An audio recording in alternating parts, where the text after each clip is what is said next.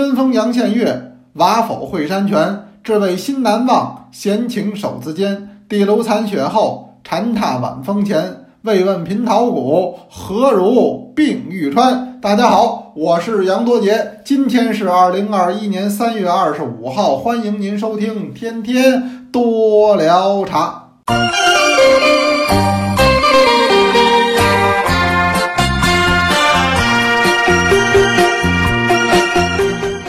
哎呀，中国这茶师实在是太多了。刚才我拿着我自己这书啊，就是《茶的品格：中国茶师新解》。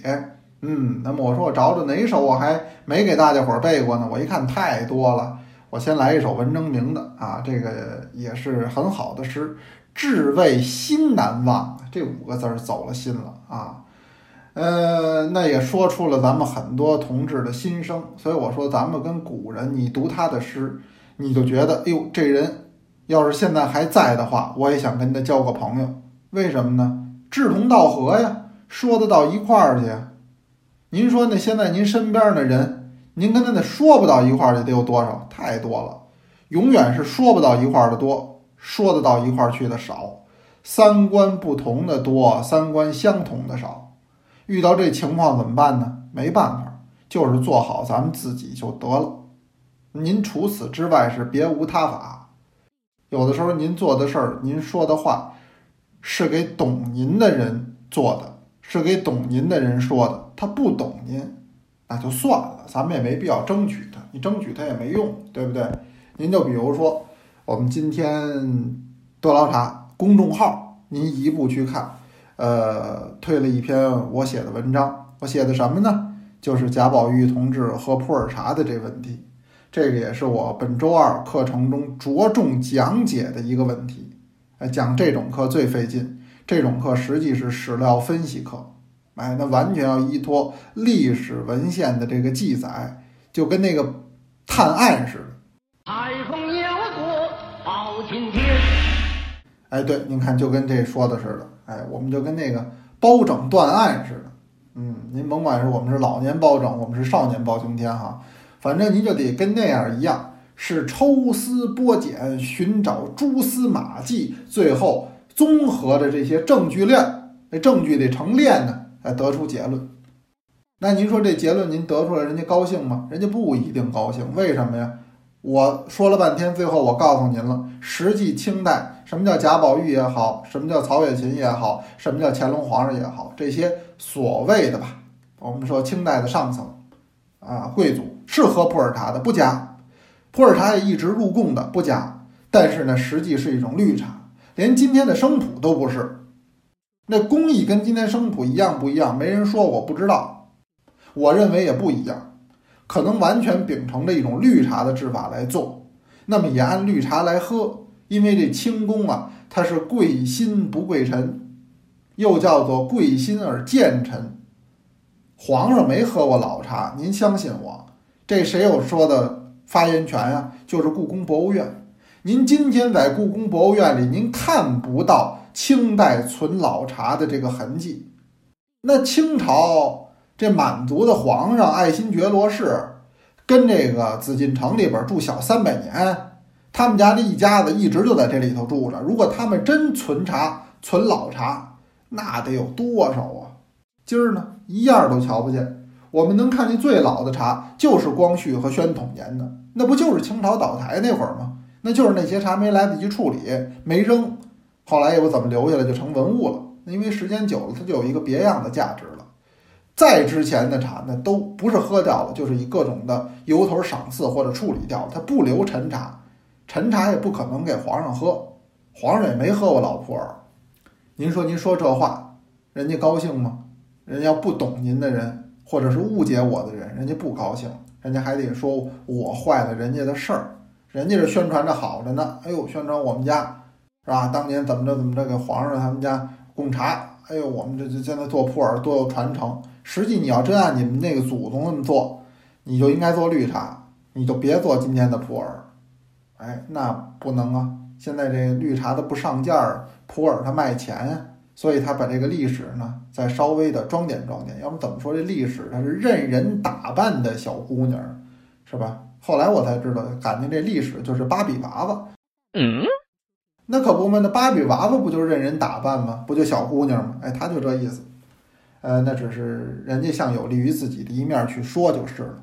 可是作为我们教学，我们不能这样，我们起码要摆事实、讲文献，呃，那把这个事实的真实情况还原出来，呈现在诸位同学的面前。那么至于您怎么样去思考、去理解，哎，那我想是每一个同学自己的事情。我只是把这个事情。我研究到的程度，我能掌握的文献，我都告诉大家，大家自己去判断，大家自己去分别。同时，也跟那打疫苗似的，您多听多聊茶的课，您增加一种免疫力。什么免疫力呢？就是上外边您听人说话呀，那不容易信了。为什么？你听他们说的不合理呀？呃，他们不能摆事实讲道理，人都是愣聊。哎。所以呢，这个您多听课还是有好处，因为外边现在说的太神，真是有骆驼不吹牛啊，什么大他们是吹什么。所以这您要有机会，我们单给您做这么一合集。最近老有人给我投稿啊，说你看我又在呃什么什么地儿听着这么一说法，有的还录下来了，有的还是人自己录的，我听着都挺可乐的。有机会再给您细聊吧。今天我就着多聊茶文章的这事儿，我给您聊一什么话题呢？我给您聊一个。贡茶的话题，因为他们曹家喝的就是贡茶，是供给皇上的，皇上在赏赐给他们曹家的啊。曹家他们家跟皇家的这个渊源很深啊，交情也很深，或者应该叫感情很深厚。那赏赐普洱是很合理的，很常见，所以曹雪芹喝过。你可吃得了这一海？吃得了。你既吃得了，也没这些茶糟蹋。那这个贡茶的话题也是很有意思的。现在有很多人都说：“哎呦，我们家呀，老祖宗就是给宫廷贡茶的，啊，诸如此类的说法很多。”嗯，还有云南呢，有块牌匾，写四个字叫“瑞贡天朝”，可能很多有人去过。呃，那牌匾现在据说是不是拍照片还收钱啊？不知道什么意思啊？呃，这我觉得也不好，是吧？哪能那样啊？支付宝到账二百五十元。这个我以前呀就听说过，有的那动物园啊跟狗熊拍照片收钱，哎，你跟那狗熊合影，原来外国也有啊，我也去澳大利亚的时候抱考拉，抱考拉照相收钱，哎，你说你那个瑞贡天朝这牌匾，这不是你们祖先给传下来的吗？你不能拿你们那祖先跟考拉都相提并论呢，是不是？我们抱考拉照相收份钱，怎么着跟你们那牌匾照相也收一份钱，不合适。哎，要不然您就自己秘而藏之，您就别给大家伙儿看就得了。要不然我说您直接捐赠给博物馆，哎，让人鉴定个真伪。要是真的人留下，要是伪的呢，您回来留着自己用就完了。呃，这就反正说自己啊是贡茶的，哎，家里给皇上做贡茶，好像还有这么一种洋洋自得的情绪。实际呢，这也是不懂历史的表现。这贡茶是什么好事儿吗？贡茶不是好事儿。我今儿这题目您没看我说的吗？这题目我准备叫什么呢？叫谁有茶树谁倒霉，或者说就叫谁家贡茶谁倒霉。为什么呢？这在当年来讲，那简直是塌天大祸呀！这命就太苦了。说啊，说贡茶苦，哎呦，我们现在觉得要是有贡茶多荣耀啊，那不是？那您您等着倒霉吧。列为贡茶不是好事儿，为什么呢？我从几个角度给您说。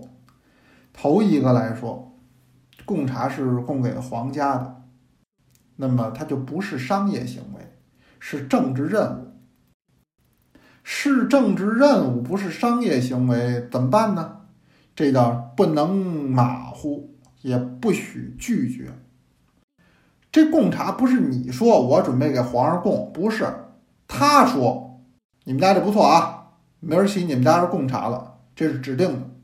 这没有申报制啊！我填俩表，我想申报成贡茶，不是这意思，是指定的。要指定你们家这茶是贡茶，那你还得谢主隆恩呢，对吧？这是看得起你呀。那这个时候你就说你想拒绝，说不用不用，我们家供不了，不允许。所以是不能马虎，也不许拒绝，你这就完了。这是一种强制性的，这个首先来讲就很被动。关键呢？它这个时间上有非常严格的要求。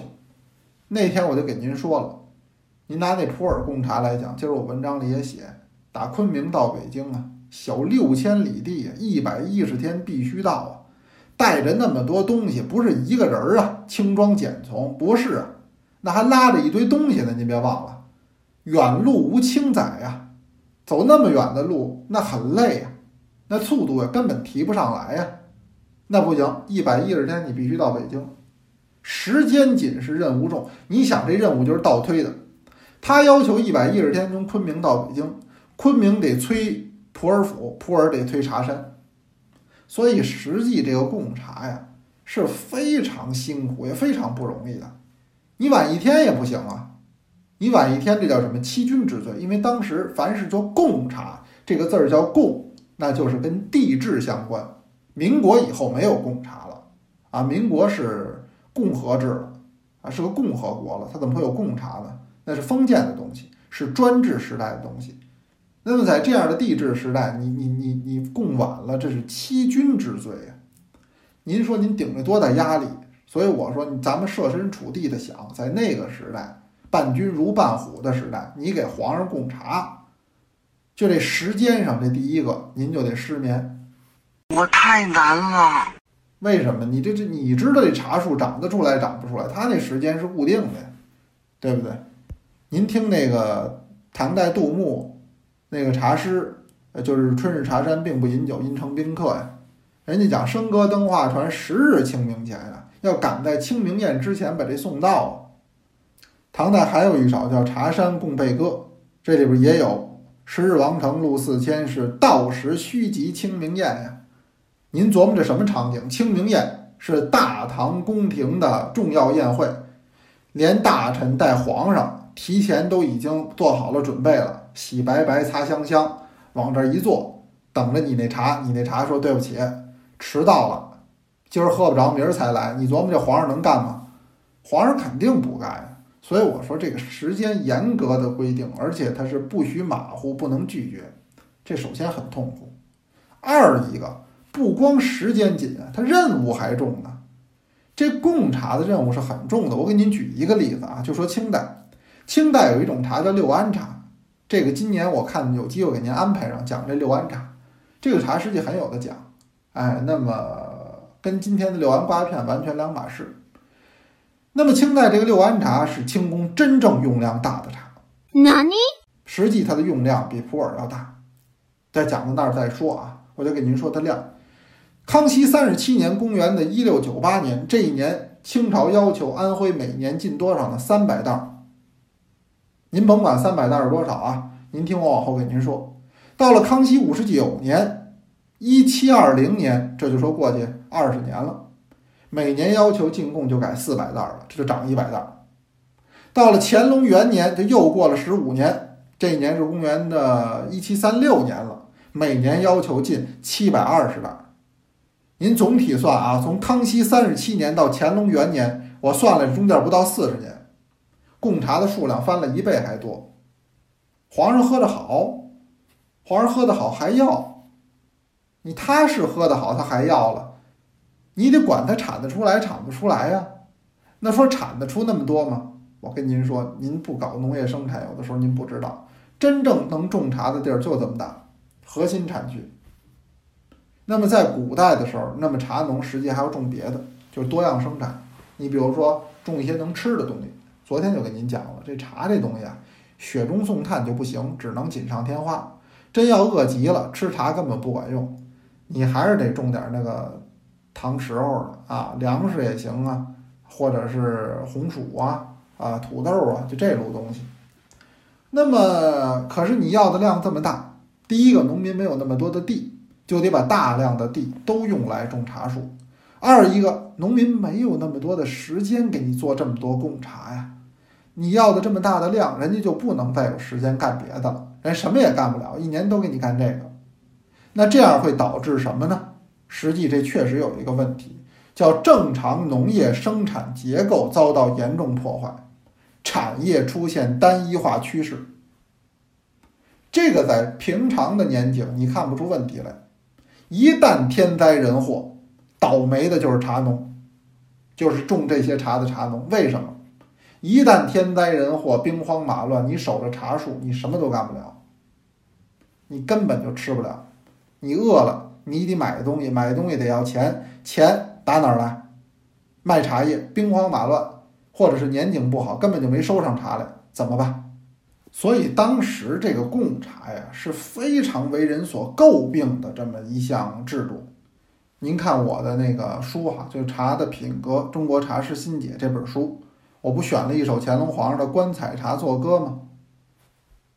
这里边他专门写乾隆自己用自己的口吻说啊，说我虽功名未求佳，防微有恐开其巧，防微有恐开其角，采茶何揽民间小。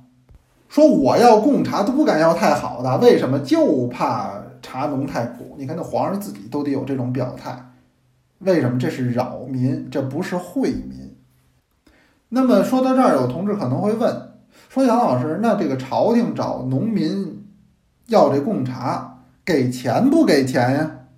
给钱不给钱呀？这是个问题，这是个好问题，应该理论上要给钱的。那实际上呢？您听我说啊，应该理论上要给钱。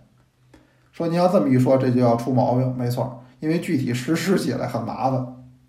首先来讲，那么这个贡茶多少钱是有规定的，但是这个官员具体实行的时候，是不是按这个钱给不一定。我举例子，你比如说我们定收购价格两百块钱一斤，我这是我拿今天的话举例子。那官员呢？他按一百五十块钱收，他这儿先扣五十，他跟朝廷收两百啊。朝廷是专款专用，比如说贡茶，朝廷是给钱的，朝廷拨下钱来说你们帮我采购这些茶，这是我需要的。那么比如说朝廷按两百块钱一斤的价格给的，当地呢就按一百五一斤收茶农的，那剩五十呢他就眯了，那一百五还不够本儿呢，那茶农。每出一斤茶叶还得倒赔钱，这个情况在当时非常多。呃，您比如说有一个人叫陈洪谋，他在自己的这个《培元堂偶存稿》啊这个书中就写到了，就是云南贡茶，说有一个人呢是当地的一个通判，通判实际是个小官儿，叫刘永瑞，这个人刘的人，他就负责当时采办这个云南的普洱茶，是思茅地区的一个通判。这专管思茅就是现在普洱啊，那么他你好好办就得了吧？他不是，人家最后给他八个字的评语，叫多买短价，扰累一方，什么意思呀？老不给够了这么多钱，给当地人民带来了很大的困扰。我说到这儿，您想起谁来了？您想起那白居易有首诗叫《卖炭翁》了，叫半尺红纱一丈绫，细向牛头充炭直。那宫廷里的人买你的那个炭，那是看得起你，给你什么钱呀？随便给你点东西得了就是他了。你不服，你不服，你上哪儿告去？你不服，你上哪儿讲理去？您看那卖炭翁，您就想到今天这贡茶了。实际那卖炭翁那也是贡炭啊，是不是？他回去也说我们老祖宗那那炭那是皇家御贡啊。那你得明白，你们老祖宗受多大罪呢？你们老祖宗那委屈受大了。原来有个片子叫《小兵张嘎》，这里边胖翻译蹲在树底下吃西瓜，这话说多经典。别说吃你几个烂西瓜，老子在城里吃馆子也不问价。哼！所以他这种巧取豪夺是一定的。那你作为老百姓、农民来说，那你只有逆来顺受的份儿。所以实际您说这到底贡茶是多光荣的事儿，是多幸运的事儿？我说要在古代。在帝制的时代，实际这是很不幸的事情啊！那只是大家不了解那段历史而已。今天我正好借着这机会，因为我不是那文章是聊这个呃《红楼梦》贾府喝的这个贡茶嘛，贡普洱嘛，我顺便把这给您聊一聊，让您知道古代茶农啊制茶的这一份艰辛，超辛苦的啊。那么最后呢，我们还是来听。一位同学给您读茶诗，因为这已经成为咱们的惯例了。呃，那么哪一位呢？这是四班的耳朵同学，湖南话的，您请听。闲眠，暖妆斜卧日熏游，以膏先面被冰修。今日一茶作两碗，更无所要到明州。这读的是闲眠哈，这是我们四班的耳朵同学，呃，这很好，我我我下个单哈，回头您您再给我们读两首别的，还用这家乡话，好不好？也欢迎咱们其他同学呢，您给我们来投稿，有问也有答，天天多聊茶，咱们明天呀，他接着聊啊，您听完了，您别忘了打卡，明天接着聊哦。